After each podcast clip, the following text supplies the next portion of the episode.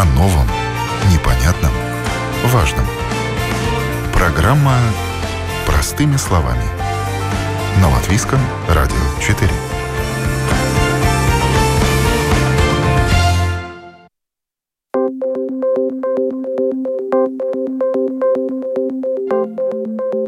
Доброе утро, уважаемые радиослушатели! В эфире программа «Простыми словами» у микрофона Оксана Донич. Путешествие в трейлере – заманчивый, но непредсказуемый вид отдыха.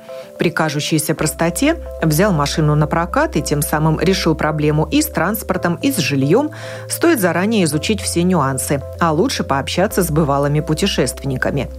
Какие правила должны соблюдать путешествующие в доме на колесах? Насколько это безопасно? Всем ли подойдет такой автотур и может ли он стать образом жизни? Об этом в сегодняшней программе.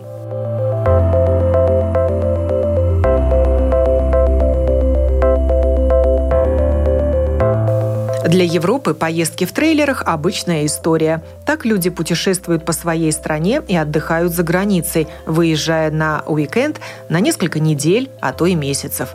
Это очень удобно. Семья загружает вещи, берет детей, собаку, можно и без них, и в путь. Как улитка, вместе с домиком, который еще называют кемпером – в Латвии на дорогах трейлеры пока встречаются не так часто, но, может быть, мы просто не обращаем на них внимания, но стоит только попробовать, как глаз сам начинает за них цепляться. В латвийском клубе путешественников Go Travel мне дали контакт семьи, которая за два года объехала в трейлере 20 стран Европы, причем в своем собственном трейлере – о нюансах перемещения и жизни в автодоме я расспросила Анну Быстрову. Мой звонок застал ее с мужем в Польше. Расскажите, где вы сейчас находитесь? Сейчас мы находимся в городе Клодска в Польше. С кем? В какой компании? Мы путешествуем с мужем и все. То есть мы путешествуем вдвоем на нашем стареньком Ford Transit 95 -го года. Мы его переделали сами, улучшили, модифицировали какие-то вещи.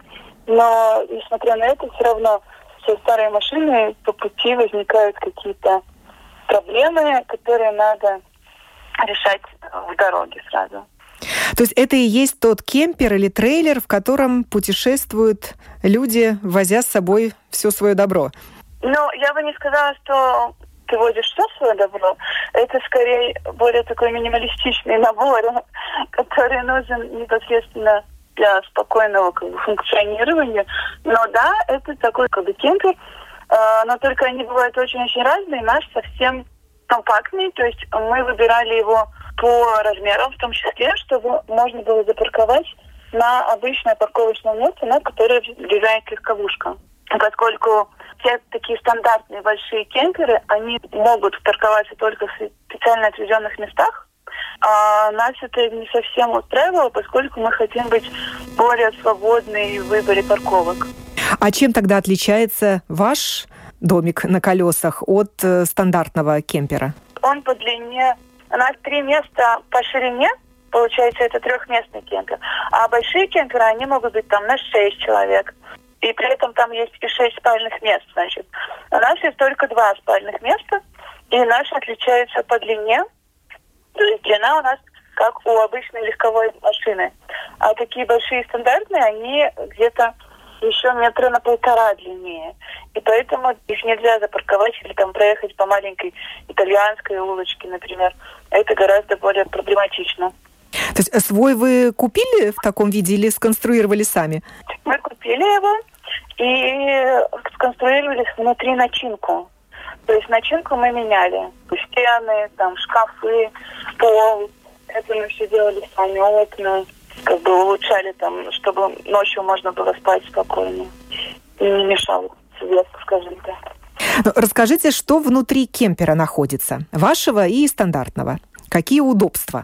В стандартном кемпере есть душ, в нашем душе нет. В стандартном есть обычно отдельно закрытый такой туалет, у нас туалет переносной. Дальше в стандартном э, используются немного другие материалы. Мы использовали материалы, которые используют люди, когда делают ремонт в своей квартире. Соответственно, и у нас есть маленький холодильничек, у нас есть переносная плитка, в стандартном кемпере плитка тоже стационарная обычно, шкафы, кровати. Тут, наверное, как у всех. И плитка работает на электричестве или она газовая? Да. Нет, это наш газ. Ты покупаешь баллон, и его, в принципе, хватает при таком, при спокойном использовании. Я думаю, где-то на всю поездку нам точно хватит. Ну и два удобных спальных места, о которых вы рассказали. Да, да два удобных полных спальных места, так что даже высокий муж целиком может спокойно поместиться и выспаться. Расскажите о популярности этого вида самостоятельных путешествий в мире, Европе и Латвии. Я не могу сказать, что это популярно во всех странах одинаково. Во-первых, потому что в некоторых странах это небезопасно.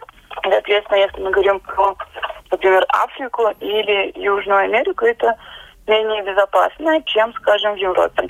Тем не менее, в Европе все равно случаются случаи грабежа. Нас тоже в какой-то момент разбили окно и вынесли всякие нужные вещи, в том числе даже гитару.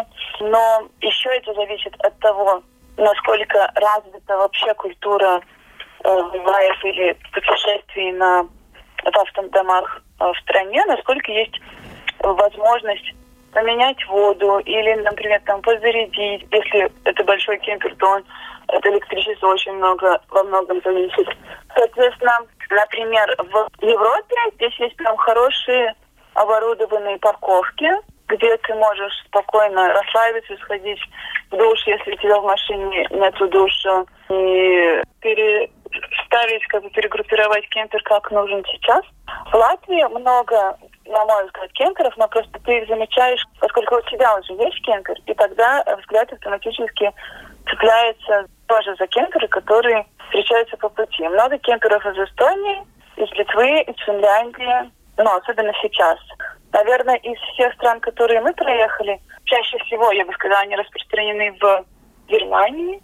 И в Германии очень много таких дачных кемперов, которые летом переезжают на своем доме, базируются в кемпинге на каком-то озере и проводят там все время. Но это именно такой как дачный отдых. И здесь надо немножко разделять отдых в доме на колесах и э, стиль жизни в доме на колесах, потому что мы параллельно работаем, и, соответственно, это не просто как бы туризм, а совмещенный с какой-то работой. Это уже э, тоже накладывает свои отпечатки. Надо, например, все время быть в зоне связи онлайн, чтобы выходить какие-то коллаборации можно было сделать. А по Латвии вы тоже путешествовали в своем доме на колесах? Да, конечно. Да, конечно.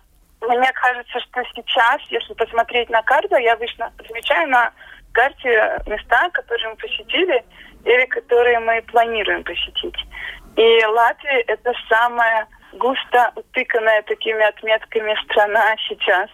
И особенно сейчас, когда карантин и нет возможности где-то ну, как бы безопасно, мне кажется, остановиться в гостевом доме или в отеле, то кемпер это просто идеальная находка, идеальный выход, когда ты едешь, хочешь остановиться, прям сможешь тут же остановиться, как такие, как улиточки, я не знаю, поскольку домик носишь с собой. И уверен в том, что уж твой-то дом надежно защищен, во всяком случае убран, и с точки зрения того же коронавируса никто до тебя в нем не жил, и в этом отношении да, это безопасно. Да, я считаю, что в этом отношении это безопасно, но, конечно, когда мы выходим э, в магазин, например, здесь в Польше, то это обязательно надо одевать маски, перчатки и дезинфицировать руки.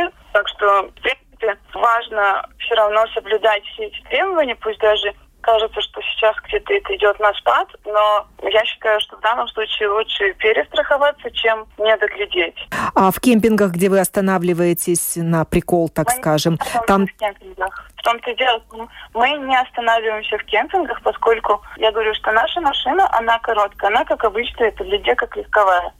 И поэтому мы свободны в том, плане, где мы выбираем парковку. То есть нам не надо останавливаться в кемпинге. У нас есть э, солнечная батарея для того, чтобы заряжать устройства, которые нам нужны. И поэтому вот в кемпинге за все время наших путешествий мы останавливались один раз Это было в Албании, потому что там, в принципе, невозможно было найти парковку, которая безопасна. Я бы не уверена была даже на сто процентов в этом кемпинге. То есть вот тут и есть как раз выбор. Если это просто путешествие как отпуск, это одно дело, и это один бюджет. А если ты путешествуешь и живешь и работаешь одновременно, то это немного тоже другой бюджет. И поэтому у нас нет ни желания, ни возможности все время останавливаться в кемпингах. Это позволяет сэкономить значительную сумму денег. Я слышала от путешественников, да. которые рассматривали возможность путешествовать в кемперах, что это не так и дешево получается. Во-первых, прокат стоит довольно дорого. Да, но... Во-вторых, в кемпинге ты должен платить деньги, и в итоге выходят те же деньги, которые ты бы оставил в гостинице, гостевом доме или Airbnb. Я соглашусь с этим фактом, но здесь надо учесть, что это наш, да, то есть мы его не арендуем, и поэтому, как бы, в принципе, он отбил все вложения, которые мы потратили, если бы у нас надо было бы останавливаться в гостевых домах, Airbnb или отелях. То есть он примерно сейчас два раза окупил свою стоимость. А, два года. А можете сказать, за сколько можно купить, э, ну, вы подержанную машину уже купили? Очень поддержана да. 95 -го года. То есть э, это дизельная машина, и все эти моменты надо учитывать. И я думаю, что я не могу назвать стоимость, поскольку это зависит от э, человека, что он ищет от машины, да, какие требования, какие базовые комплектации. И еще, что немаловажно, сколько времени каждый может э, заложить для того, чтобы потратить на ремонт такой машины. Поскольку мы в общей сложности, наверное, месяц точно, вот если убрать какие-то моменты, когда ты не ремонтируешь, вот сложить все время, потраченное на ремонт, то это не меньше месяца. Поэтому, опять же, каждый выбирает свое. Если люди не готовы тратить много времени, то, в принципе, такой как бы на ходу можно купить, я думаю, до 10 тысяч э, евро. Но это будет не новый, и это будет просто машина, которую ты можешь сесть поехать, но она не будет э, индивидуально под тебя как-то подстроена. А поскольку мы понимали, что мы хотим какое-то время проводить в нашем домике на колесах, то понятное дело, что мы и стены, и шкафы, и пол, и какие-то еще элементы меняли. А какова аренда таких домиков на колесах в Европе? Сколько стоят сутки? Около 70 евро в сутки. Плюс ты должен заправляться, и плюс, э, плюс расходы на кемпинг. Да.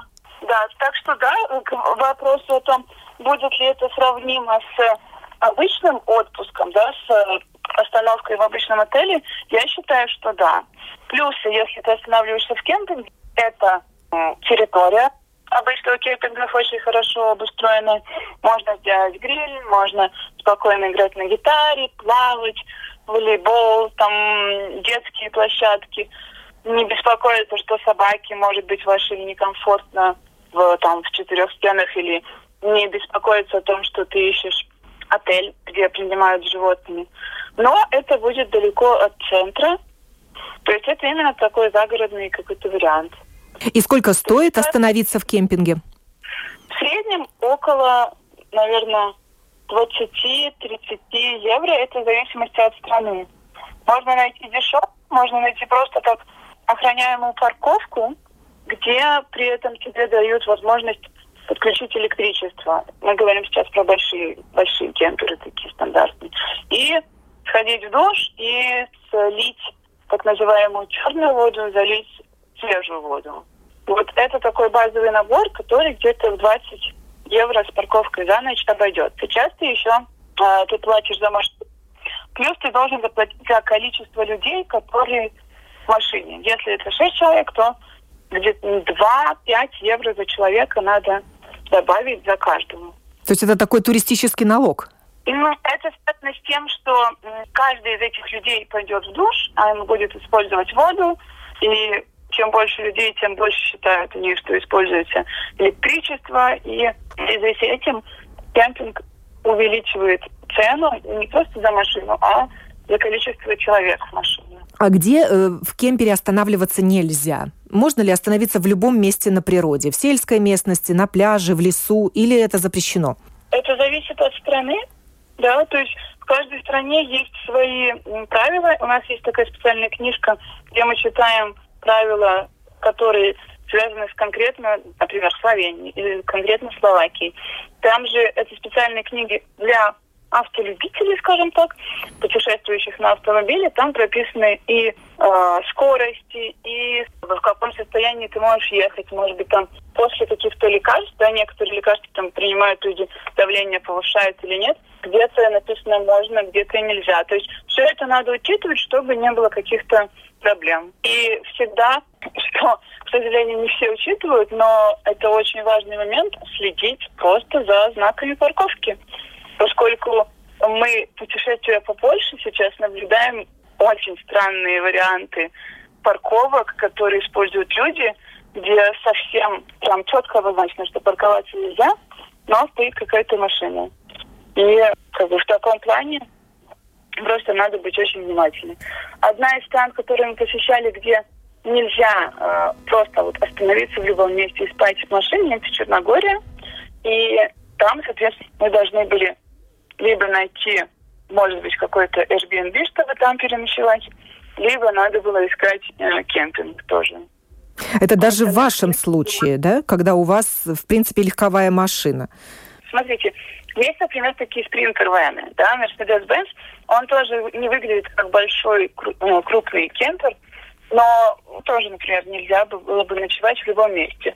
Это связано с тем, что часто люди, опять же, если у них кемпер, э, то они думают, что рядом на территории там можно развести какой-то костер, сделать, поставить гриль и как бы сидеть отдыхать на природе. Но вот именно в таких случаях во многом это делать нельзя, поскольку это может либо нарушать какой-то экологический баланс, либо беспокоить местных жителей.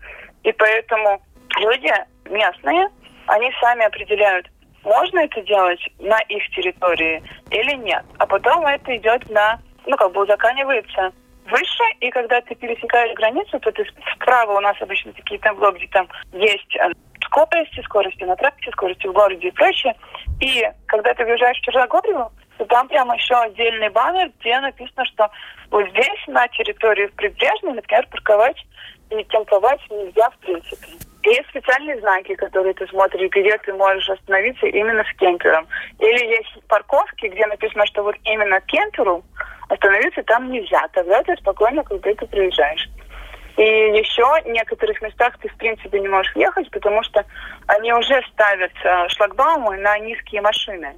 То есть низкая машина проедет, обычная легковушка, а высокая, как большой кемпер, он не пройдет просто ну, как бы физически туда. И тогда ты тоже уже просто ищешь другую парковку. А чтобы найти парковку на ночь, мы иногда используем приложение, которое называется Park for Night. И там люди, которые путешествуют на кемперах, они отмечают парковки, отмечают инфраструктуру, которая там есть, отмечают платная и неплатная парковка, добавляют фотографии.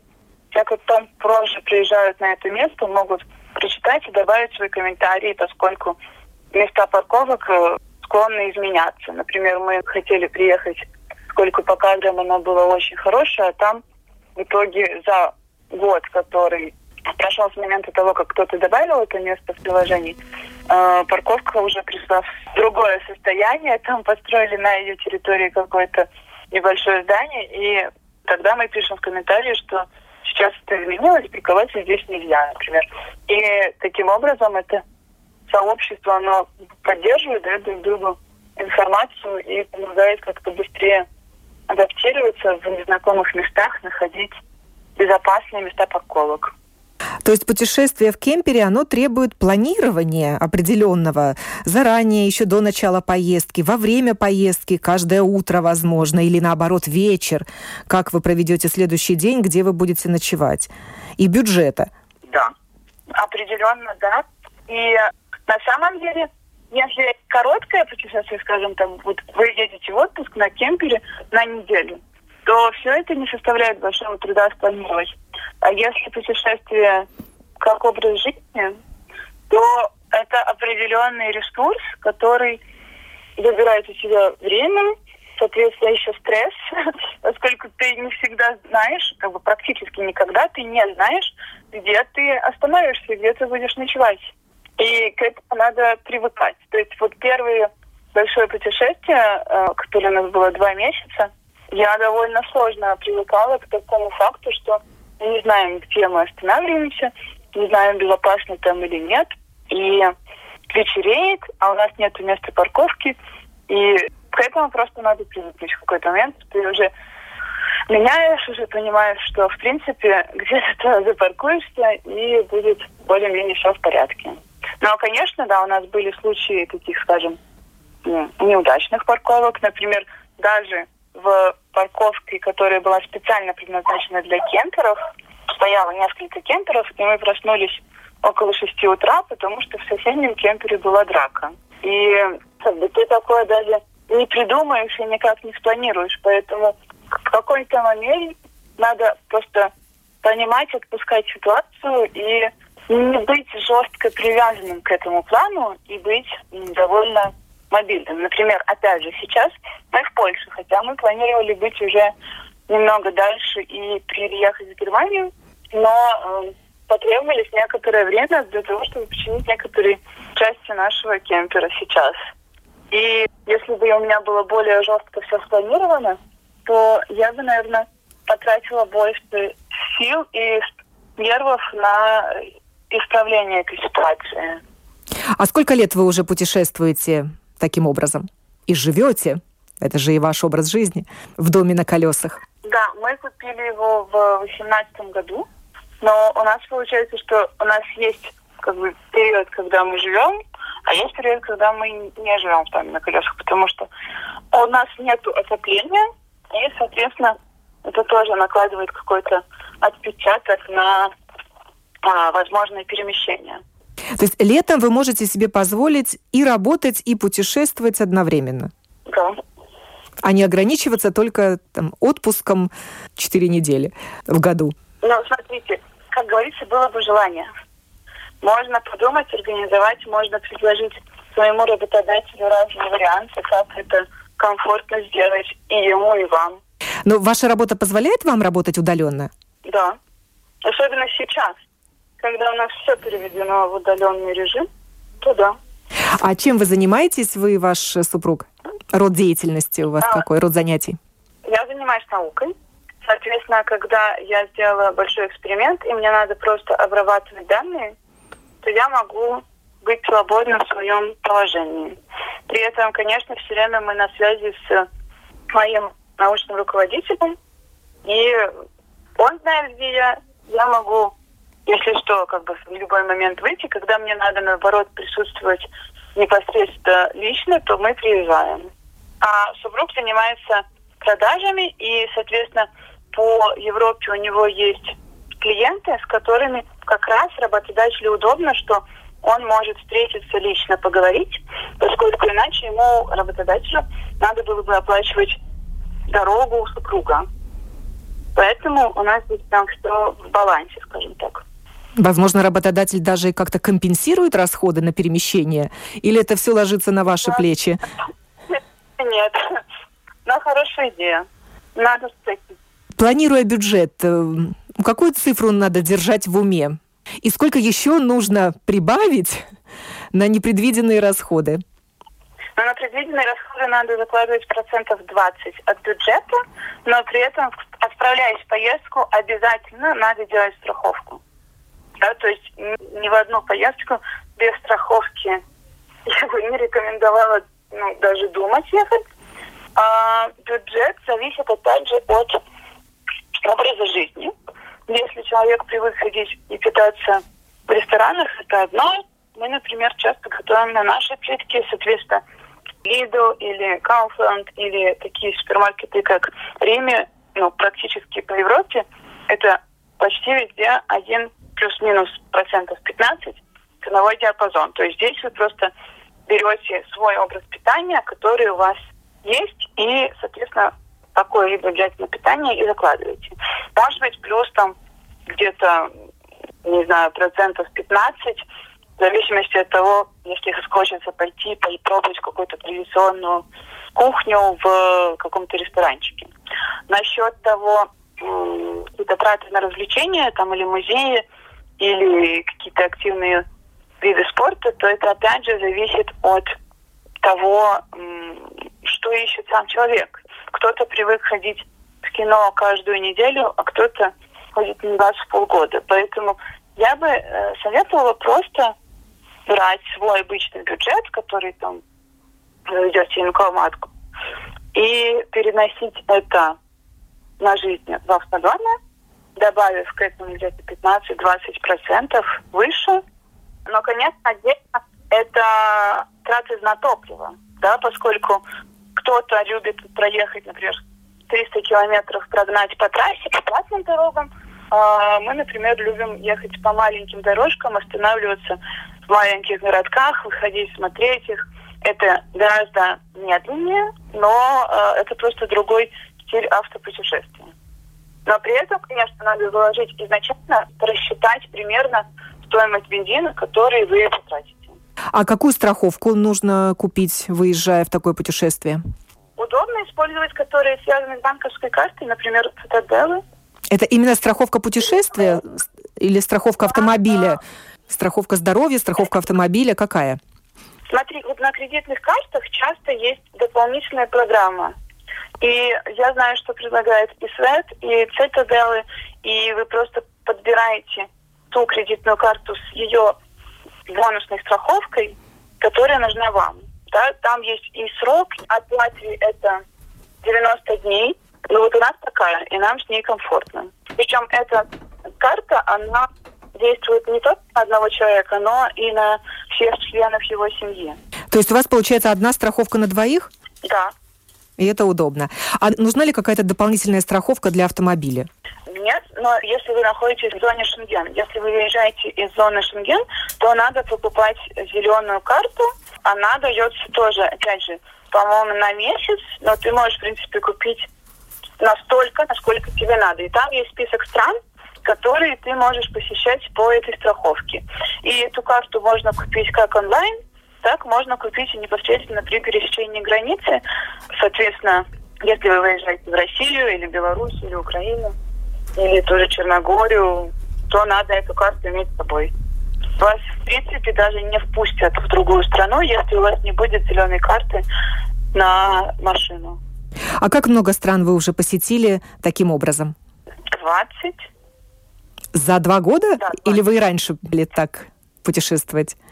Ну, смотрите, 19 мы посетили за два месяца в 2018 году, когда у нас как раз вот здесь тогда надо было взять отпуск и часть отпуска использовать, а часть мы могли и совмещать с работой. И это было от Латвии, мы, получается, проехали до Италии, по северу Италии, потом по Балканам вернулись назад. Там, получается, как раз 19 стран. Плюс Эстония. Это 20 страна, для, в которой мы были на нашем кемпере. А как э, для вас прошла чрезвычайная ситуация в Латвии? Вы находились в стране или вам удалось выехать? Да, мы находились в стране, и ну, мы просто работали. Соответственно, на выходных мы выезжали как раз по Латвии, например, э, клуб Анас Эзерс или Осмас Эзерс, и в какой-то момент мы подъехали чуть ближе к границе Эстонии в тот момент, когда уже Эстонию открыли. Мы с здесь ездили в Эстонию на Лига. И как только открыли границы европейские, вы поехали Нет, на запад. Тут еще не то, как только открыли границы европейские, тут опять же, э, как я говорила, поскольку я работаю в науке, то мне надо было еще доделать эксперимент. Потом вот сейчас у меня отпуск, но при этом, понятное дело, научная работа продолжается. То есть, конечно, надо было все учесть факты, э, где можно быть, где нельзя. Например, изначально мы думали, может быть, заехать в Чехию, но в Чехию пока еще небезопасно, поэтому мы меняем маршрут непосредственно к пути. И вот это ваше путешествие последнее, сколько дней оно должно продлиться в общей сложности? Мы вернуться к августу, с первой недели августа. То есть вы уехали на сколько недель? три-четыре. И страны, которые вы намерены посетить? Это будет еще Германия. То есть Польша То и Германия? Латвия, Литва, Польша и Германия. Путешественники еще для того, чтобы сэкономить, кооперируются и отправляются в путешествие несколько семей. Насколько это удобно в одном кемпере? В одном кемпере я бы сказала, что это невозможно, поскольку, ну, тут зависит, конечно, наверное, от того, насколько ты знаешь эту другую семью, с которой путешествуешь. Ну, или человека-попутчика, которого с собой берешь в путешествие. Но тут каждый привык, мне кажется, к определенному количеству квадратных метров для себя. Я не представляю, чтобы кто-то в нашем кемпере еще был. И мне кажется, что в принципе это очень сложно на таком ограниченном пространстве быть даже бюром. Как бы если у тебя там двое еще детей, или собака, и ребенок, то, то, то мне кажется, это действительно очень сложно. И могут возникать какие-то, ну, там, бытовые конфликты. Ты, не знаю, для меня это скорее невозможный вариант. Насчет того, путешествовать в одном кемпере, как бы два кемпера едут вместе рядом по маршруту, то, возможно, да, это, возможно, весело, больше людей, с которыми ты коммуницируешь каждый день. Но, опять же, это зависит от того, если кто-то, кто, например, любит все время останавливаться в городе, а кто-то любит все время останавливаться на природе. То есть подстраивать этот маршрут под интересы всех может быть сложно. Если мы даже иногда между собой можем обсуждать, едем мы в одно место или в другое. То есть для двоих иногда встает выбор и необходимость поиска компромисса, что сделать по пути, поехать налево или поехать направо. Налево к озеру или направо в горы, если ограничено время. Я бы не сказала, что это хорошая идея для экономии бюджета, поскольку если на такой ограниченной площади одного кемпера все время будет какие-то бытовые недоразумения, то это может испортить, наоборот, весь отпуск, о котором люди мечтали. Я бы не стала рисковать психологическим комфортом ради денег. Скажите, вот кому бы вы рекомендовали такой вид отдыха, а кому бы стоило от него отказаться? Кому подходит, а кому нет такой стиль путешествия? Я бы сказала, всем надо попробовать, потому что мало ли кажется, что человеку может это не понравится, а на самом деле он найдет именно то, что ему нравится. Но если вы привыкли к отдыху, например, 5 звезд в отеле, все включено, то я бы не рекомендовала, поскольку это отпуск и отдых, и стиль жизни для тех, кто любит и умеет брать ответственность за свою жизнь. Если ты отдыхаешь, когда наоборот ты лежишь, и ты знаешь, где есть еда, ты пришел, поел, полежал на пляже, вернулся обратно, может быть, кто-то организовал экскурсию, ты съездил с ним, как бы это просто не подойдет, это будет невозможно. Каждый час надо принимать очень много решений, которые влияют на дальнейшее передвижение. Соответственно, вот если не хочется это делать, если хочется, чтобы все было организовано, то нет, то этот вариант не подойдет. А если есть, наоборот, желание все контролировать самим, если есть желание быть спонтанным и непредсказуемым, то это самый лучший вариант, я считаю. Ой, спасибо вам большое, Анна. Очень было интересно с вами пообщаться. Путешествуя в трейлере или кемпере, можно познакомиться со страной, чужой или даже родной в более свободной и безопасной форме, следуя своему собственному ритму. Но такая свобода не отменяет правил, разработанных для таких путешественников. И в каждой стране они свои. С пожеланиями удачных путешествий Оксана Донич.